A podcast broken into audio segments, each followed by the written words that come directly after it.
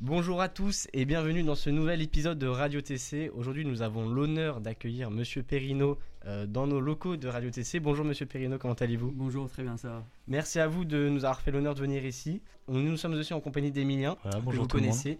Euh, Emilien, je te laisse introduire no- notre, notre invité. Eh ben, pour commencer, euh, une petite brève présentation. Donc, euh, votre parcours, vos études et ce que vous faites aujourd'hui. Écoutez, donc euh, je suis chef d'entreprise, euh, donc dirigeant de la société Service Avenue. Je suis euh, consultant et j'accompagne les chefs d'entreprise dans le développement stratégique et opérationnel. J'interviens sur la partie négociation et technique de vente justement pour les chefs d'entreprise. Et j'interviens aussi à la fac, à l'IUT de Roubaix, en tant qu'enseignant et où j'enseigne la négociation et la vente. Donc Monsieur Perrino euh, est euh, notre euh, professeur de négociation. Pour ceux qui ne sont pas au courant, c'est Voilà, tout à fait. Et euh, du coup, euh, une définition euh, de la négociation pour vous. Qu'est-ce que la négociation? Alors la négociation, euh, ce que j'explique souvent, c'est qu'il faut la différencier de la vente. Déjà, il faut savoir différencier la vente. La vente, c'est séduire.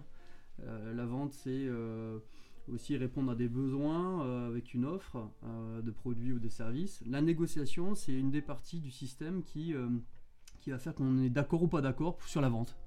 Et négocier, c'est trouver un accord, c'est se mettre d'accord sur des modalités, euh, c'est euh, trouver un équilibre. Et vous allez voir qu'après, il y a, aussi des, des points de spécificité qui sont euh, le temps, la résistance. On rentrera probablement dans les détails euh, un peu plus tard. bien sûr. Et ce que vous nous disiez, c'est qu'on sent vraiment une différence entre l'étape de la vente et tout d'un coup, ça bascule à la négociation et c'est deux univers qui n'ont rien à voir. Absolument, oui, c'est euh, la vente. Il y a un processus, des étapes à, à respecter, mais la négo, oui, en effet, on rentre en négociation. D'ailleurs, c'est entrer en négociation.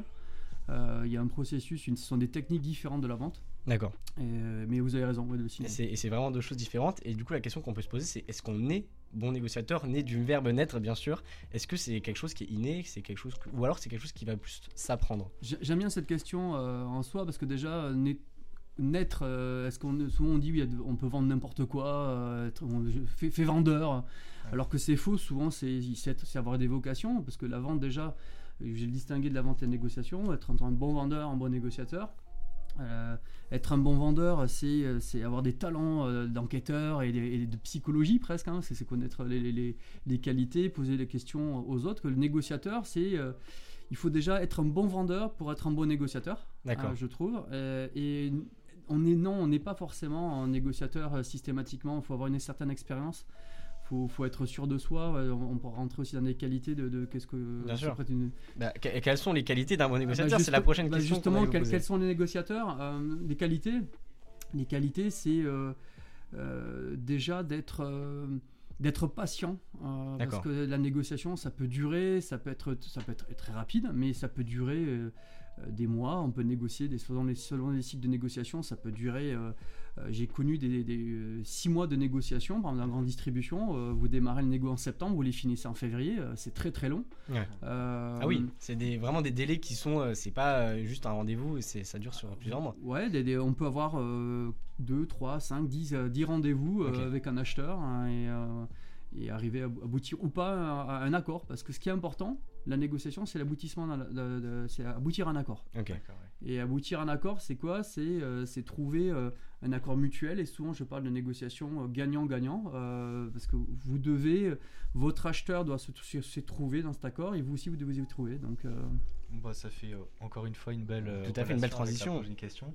Donc, euh, donc pour vous, c'est euh, l'aboutissement d'un accord, donc euh, gagnant-gagnant, c'est ça, donc pour que tout le monde s'y reconnaisse un peu.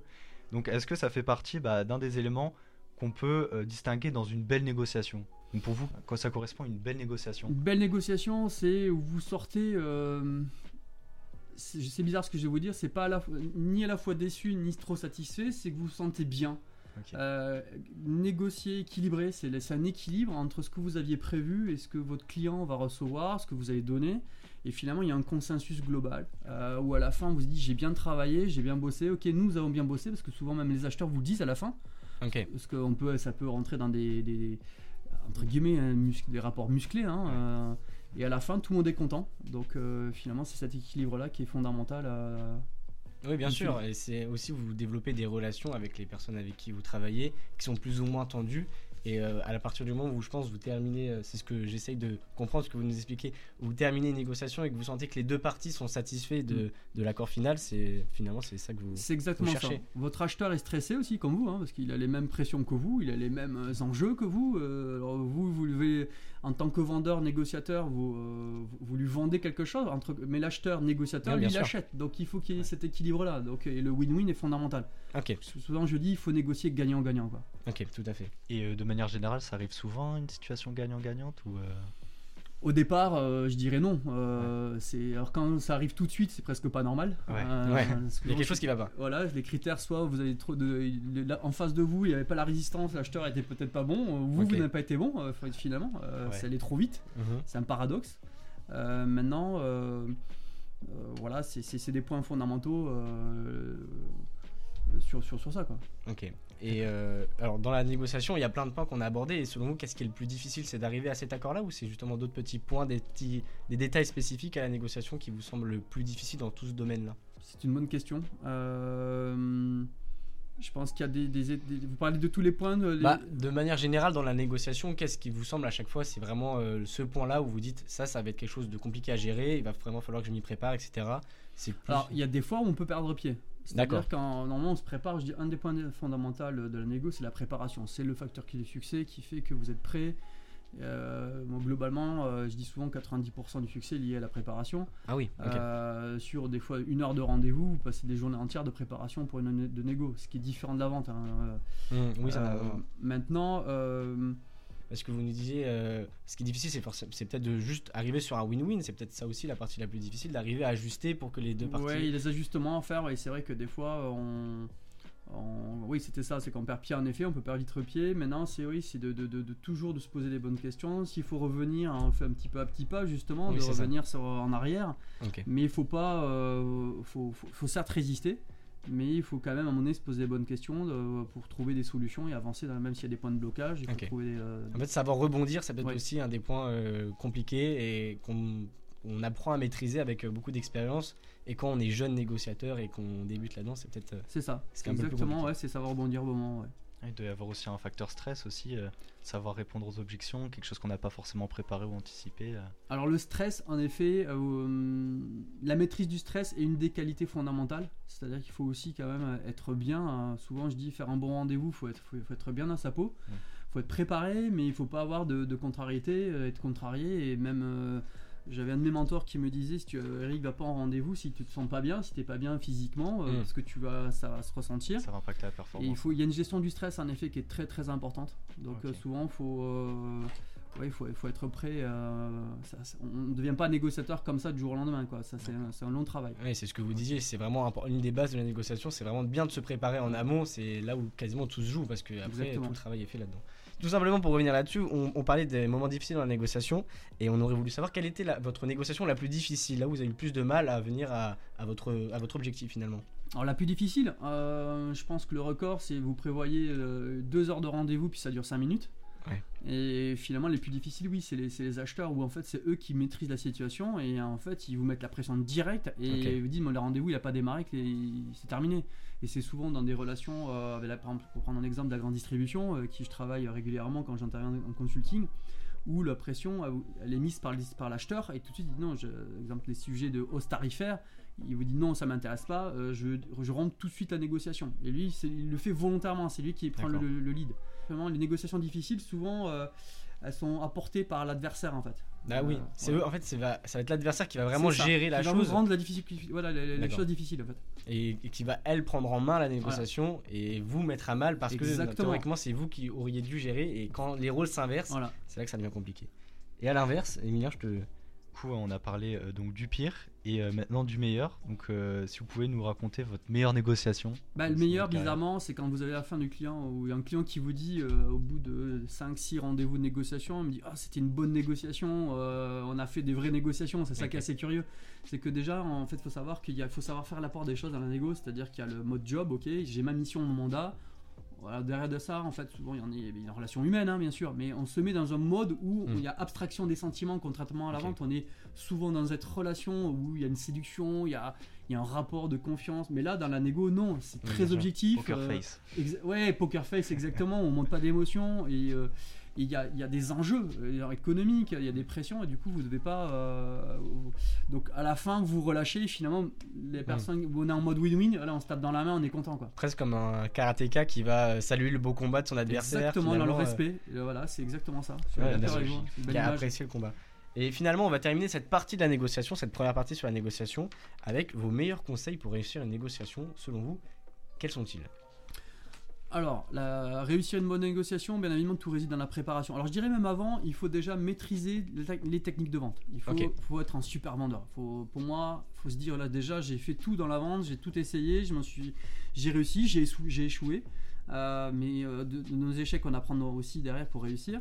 Il faut d'abord être déjà un bon vendeur. Et pour basculer et pouvoir réussir dans la négociation, bah, il faut se préparer. Euh, c'est clair qu'il y a la préparation qui est fondamentale. Et euh, il y a surtout l'identification des points de qu'est-ce que je veux négocier, qu'est-ce que je veux pas négocier. Et une fois que vous avez identifié tous vos points de négociation, vous faites trois points simples. Souvent, je dis il y a trois objectifs à se fixer le maxi- l'objectif maximal, Mhm.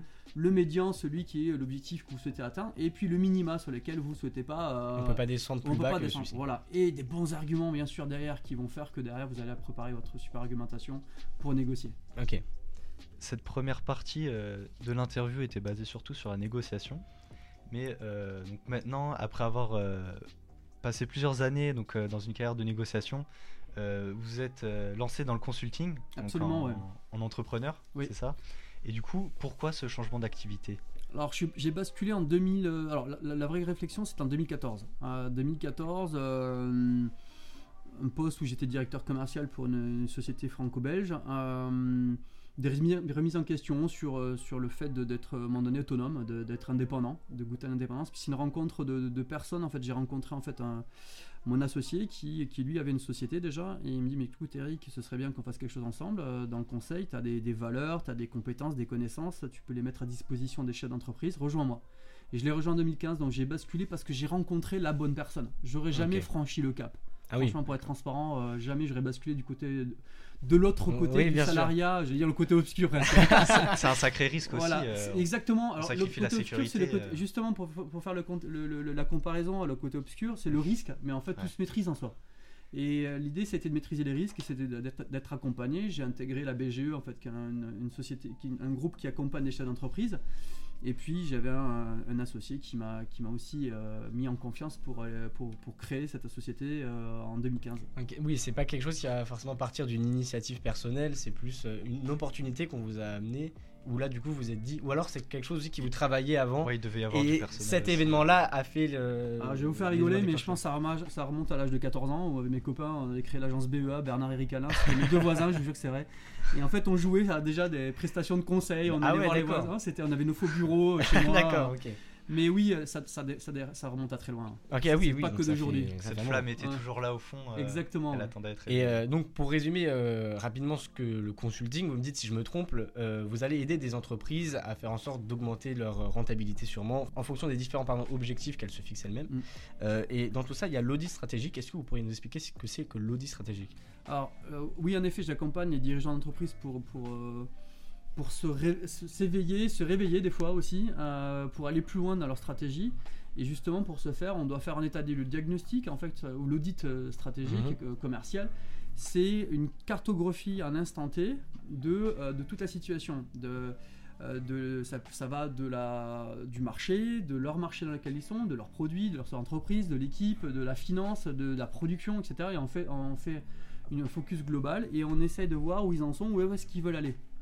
Et par rapport à leur vision, on essaye de euh, de d'identifier les pistes d'amélioration, les pistes de recommandation, de vigilance, et à partir de là, on, on prend, on décide ensemble avec, euh, euh, avec mes associés de les accompagner, parce qu'on les- on les accompagne sur des prises de décision, euh, pour, pour prendre de meilleurs caps. Voilà, en fait, D'accord. c'est un diagnostic pour prendre des meilleurs C'est un travail préliminaire finalement qui permet après de prendre des décisions, mais c'est primordial, c'est absolument nécessaire avant de commencer quoi que ce soit. Toute toute entreprise façon. devrait faire des diagnostics commerciaux en fait, parce qu'en fait euh, c'est une remise en question aussi euh, du système. Euh, alors c'est sûr que des fois on monte, euh, on leur montre là où ça va pas et des fois on leur montre où ça va bien. Mais euh, souvent quand ils font appel à nous, c'est qu'ils ont, ils se posent des bonnes questions et voilà qu'il y a un souci quelque part.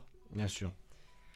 Euh, et donc du coup, euh, encore une fois, ça s'axait beaucoup autour de la négociation. Et du coup, maintenant, dans votre nouvelle activité de consulting, quelle place la négociation occupe dans votre euh, activité actuelle? Alors, euh, on, a trois activités majeures. La première activité, c'est l'accompagnement, c'est le diagnostic, c'est la réflexion, c'est trouver les pistes de développement. Le deuxième point, c'est on met en œuvre, on réfléchit comment on peut faire en, sorte d'y arriver, à aboutir aux résultats, ou du moins les, pistes qui ont été mises dans le diagnostic.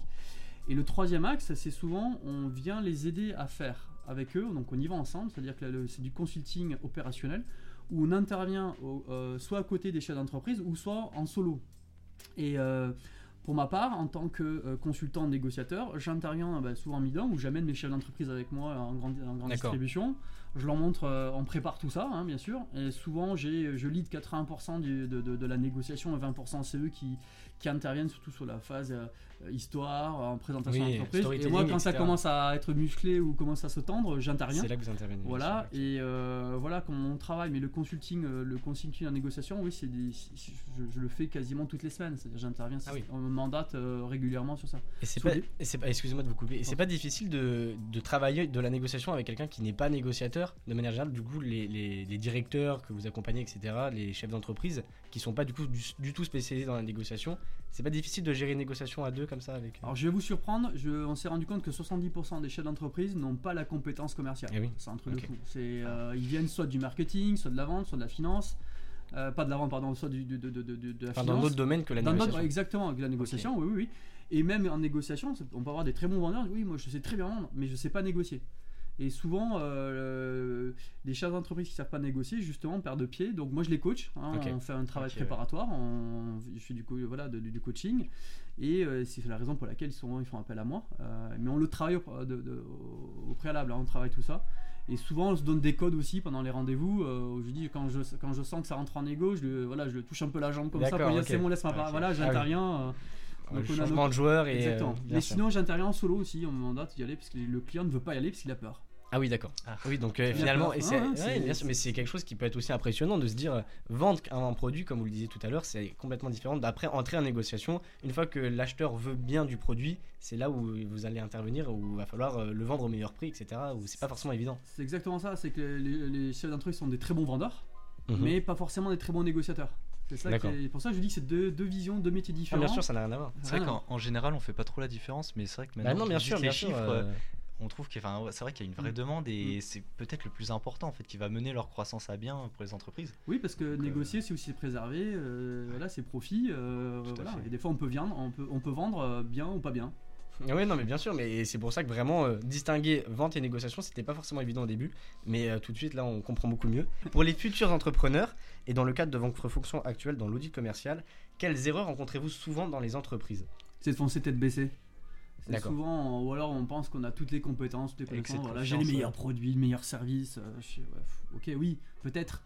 Mais euh, non, ouais, c'est l'excès de confiance souvent. Ouais, c'est prendre du recul et euh, de bien se structurer et de, de, de, de se poser par rapport au marché dans dans le- lequel on s'oriente et se dire est-ce que je vais est-ce que je vais être, est-ce que je vais être amené à ok vendre mais est-ce que je vais être amené à négocier? C'est la première question à se poser Bien sûr. parce qu'il y a des marchés où il n'y a pas besoin de négocier. Euh, voilà, C'est tout seul. Voilà, ben, euh, on va demain je monte une boutique euh, euh, à rue du Sentier à Paris euh, en tant que chef d'entreprise. euh, les clients c'est du, B2, du B2C, euh, vous n'allez pas négocier. euh, Ouais, voilà, ils vont rentrer chez vous, ils vont acheter, ils vont, voilà, point final. Par contre en B2B, sachez que dès que vous rentrez en B2B, vous allez négocier. Ouais, Donc euh, voilà, déjà il y a aussi une histoire d'orientation sur les réseaux de distribution euh, qui est fondamentale. Il y a une vraie différence entre le réseau B2B et B2C, où euh, vous allez être amené à négocier quasiment dans tous les cas en B2B finalement. On négocie quasiment dans tous les systèmes en B2B. Maintenant, il y a une- un changement de donne parce que je vais donner un exemple qui va limite vous faire, qui, va- qui va, je pense à mon avis, parler à tout le monde. Vous vendez sur Vinted ou sur Le Bon Coin. Vous venez, alors on négocie pas, on va marchander, mais vous devez être armé pour savoir proposer Bien un prix peut-être Il plus y a des élevé. bribes de négociation. Il y, a, il y a- bien sûr. il y a une base là-dedans. Et pour euh, l'anecdote, Monsieur Perrino m'avait donné du coup une astuce euh, et que j'ai appliqué ce week-end pour Vinted. On m'a dit, euh, alors ce produit m'intéresse beaucoup, je le, je le vendais à 20 euros. Euh, je lui dis, bah écoutez, pas de souci, je vous, je vous le réserve, mais uniquement jusqu'à ce soir parce que j'ai beaucoup d'offres. Et alors finalement, il était pas sûr de lui, il a acheté euh, tout de suite dans, dans la journée. Et comme quoi, il non mais bien sûr, et c'est dans des La pression du temps. euh, tout des- à fait, voilà. la pression du temps que j'ai appliquée sur Vinted. Euh, et c'est effectivement dans plein de petits, dans des petits moments comme ça où on se rend compte que la négociation fait aussi partie un petit peu de la vie de tous les jours, Mhm. où ça joue surtout n'importe quoi. Mais en B2C, on, on rencontre rarement, ou alors c'est dans des contextes, euh, dans des marchés ou dans des, vraiment dans des Mhm. lieux qui s'y prêtent. En C'est vrai B2B. qu'aussi, moi, en, en B2B, bah, pour euh, ma part, je suis euh, auto-entrepreneur donc dans le web design. Et euh, c'est vrai que pour mes euh, premières expériences, donc en, en fait en, en entreprise, donc c'est ça, faire des meetings avec euh, un dirigeant d'entreprise, de holding aussi, avec des dirigeants des sous-entreprises, bah, des fois c'est un petit peu déstabilisant. Et puis euh, bah, tout va très vite. Et euh, bah, surtout à notre âge, on a du mal à voilà, à interpréter bah, quand est-ce que c'est la vente, quand est-ce que c'est la négociation. Et du coup, on peut être quelquefois déstabilisé et proposer un tarif en fait qui est pas du tout euh, euh, pertinent et, et en fait on peut se faire manger facilement comme ça. Moi j'en ai fait les frais pour mon premier, pour mon, pre- mon premier contrat malheureusement, mais bon, j'apprends de mes erreurs, mais je commence à voir bien la phase négociation et choses comme Ouais, ça. mais c'est quelque chose qui s'apprend vraiment. Ah, bien et d'ailleurs, en de question entrepreneuriale, Donc euh, quelles sont les erreurs à éviter lorsqu'on souhaite entreprendre Alors, moi je dis pour le- le- la, la réussite euh, de l'entrepreneuriat, il y a plusieurs paramètres. Il y a déjà un, un des premiers points, mais mettons, met- mettons les pieds dans le plat, c'est le côté financier. Euh, Il faut quand même avoir, dans le marché dans lequel vous orientez, c'est d'avoir quand même le, l'assise financière pour pouvoir vous développer. Après, il y a la ressource humaine. Le deuxième point, c'est avec qui euh, Est-ce que j'ai les bonnes compétences Est-ce que j'ai les bonnes connaissances Est-ce que j'ai les bonnes personnes avec moi Si je dois m'épauler, est-ce que je dois être seul ou pas seul Euh, Et aujourd'hui, entreprendre seul, on parle souvent de solitude entrepreneuriale. Solopreneur. Ouais, et nous, on se rend compte que souvent les chefs d'entreprise qui font appel souvent à nous sont tous des, solos. C'est- Ok. On intervient rarement quand il y a plusieurs. euh, alors, c'est, on nous arrive d'intervenir, mais c'est plus rare. D'accord. Et souvent, c'est parce qu'ils ont pas, voilà, ils savent qu'ils ont des carences. Donc euh, voilà, ce qui est important, c'est aussi de s'épauler, euh, aussi de, alors soit justement en, en- en- en ouvrant son capital, et en, bah, en créant à plusieurs. Euh, moi, je dirais que créer à plusieurs, c'est pas mal. Ou alors, bah, justement, se, en se faisant épauler de de- de- d'autres personnes, euh, de consultants par exemple, euh, voilà, comme nous. Et le fait. troisième et dernier point, euh, pour moi, qui est fondamental, comme pour un chef d'entreprise, pour un entrepreneuriat, c'est de- d'aller sur le bon marché, les marchés ouverts. Euh, alors souvent, euh, c'est tout simple, je vais prendre des exemples très très concrets, c'est euh, souvent on dit, il faut pas aller sur les marchés où il y a des GAFAM, où il y a en fait des gros D'accord, leaders, sûr, des gros... euh, Des gros poissons. des euh, gros, des, voilà, déjà des, des, des, des grands, voilà, des gros acteurs parce que vous allez vous battre, ça va être David face à Goliath. Alors vous pouvez trouver votre place, mais souvent euh, vous allez à un moment Faut donné. trouver une niche. Et voilà. Par contre, ouais, exactement, c'est la niche différenciante, D'accord. la niche valo- euh, valorisante et différenciante. Alors qu'est-ce que c'est que la niche euh, différenciante et valorisante? Alors, différenciante, souvent, c'est ce qui va faire que vous êtes presque unique. D'accord. Euh, soit euh, géographiquement, soit sur le marché en lui-même, sur le digital, voilà, ou, ou ailleurs.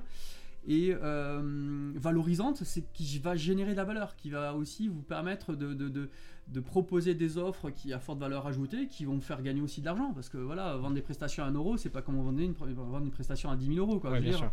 Euh, pour sûr. arriver à 10 000, enfin, voilà, c'est un rapport de proportion. Donc c'est pour ça différenciante et valorisante. D'accord, ok.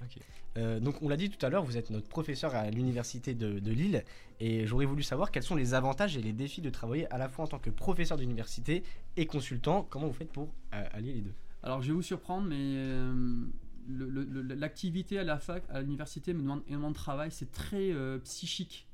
C'est beaucoup d'énergie. Je, je suis je- souvent les cours, je démarre très tôt, je finis très tard. Bien sûr. Euh, ça demande beaucoup beaucoup d'énergie. Maintenant, la richesse, c'est aussi l'enrichissement que j'ai avec les élèves. Moi, je trouve ça extraordinaire. C'est euh, une- ça m'a permis aussi de, de, de, de, me remettre en question aussi, de me remettre en question ma façon d'être, façon de faire, façon de voir les choses, de partager. Et moi, je trouve ça extraordinaire en fait cette partie que j'ai avec les, les élèves.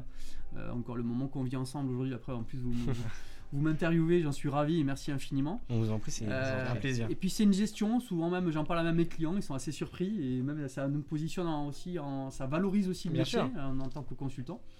Et euh, la, la preuve en est, et pas plus tard que la semaine dernière, j'ai un acheteur qui m'a parlé, Ah, j'aimerais bien faire prof et tout. Et du coup, on doit prendre rendez-vous pour que je lui explique un petit peu euh, comment Ah, j'ai pu accéder, euh, comme quoi un client de, d'une grande, de la grande distribution, pour une petite anecdote. Excellent.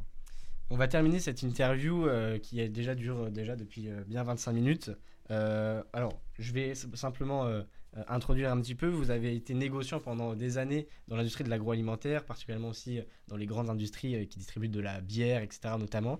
Et, et aujourd'hui, comment vous voyez l'avenir de cette industrie-là? Et comment votre entreprise de consulting peut aider ce secteur-là qui est en constante évolution C'est vrai que je ne l'ai pas précisé, mais on... moi je, je me suis spécialisé dans le consulting, euh, en- principalement dans le développement commercial, euh, euh, vente et négociation en agroalimentaire. Ça, c'est la niche. Voilà, Euh, c'est pas vraiment une niche parce Ça que ouais, c'est une grosse niche, hein, parce que l'agroalimentaire c'est assez, voilà. assez énorme. C'est énorme. Par contre, je me suis spécialisé en effet. Ouais, c'est une spécialisation. Ju- Justement, alors, pour, la- pour votre question, pour répondre à votre question, comment se positionne le marché aujourd'hui qui, qui va durer, et perdurer, et durer parce qu'il faut manger pour vivre, il faut Mm, bien manger. sûr. L'agroalimentaire, c'est l'alimentaire. Donc il faut aujourd'hui, c'est juste les évolutions, les comportements qui vont évoluer. Donc euh, la consommation, c'est aussi maintenant les matières premières, les prix, c'est les emballages, il y a plein de choses qui évoluent. Et moi justement, comment je me suis positionné, c'est justement comme euh, le euh, comme spécialiste. euh, alors, au départ, c'était sur la bio il y a quelques années. Donc maintenant, je parle de bionalisation parce que la banalisation du bio. Donc je suis sorti un petit peu de cet univers-là. Là, je me suis spécialisé vraiment dans l'agroalimentaire avec le, le- le- le système de traitement des déchets, l'anti-gaspillage et surtout le, dans, euh, la réutilisation des emballages. Et euh, la voie que j'ai prise aujourd'hui, c'est me spécialiser, c'est accompagner les sociétés dans le conseil sur la réduction des emballages euh, de fi- de- qui sont dédiés à, qui sont voués à être en des déchets. Donc dans la réutilisation. Donc je travaille beaucoup la consigne, la réemployabilité, le réseau vrac, etc. Donc aujourd'hui beaucoup de produits qui vont permettre de répondre à de nouveaux modes de consommation. Donc il faut savoir s'adapter aussi au mode de consommation. euh, Oui, tout à fait. Et même pour gérer après en négociation, j'imagine, avec le prix des matières premières, etc., qui explose, c'est pas aussi une chose aisée que de tout le temps aux différents cours euh, du blé, par exemple, euh, sur euh, plein de produits.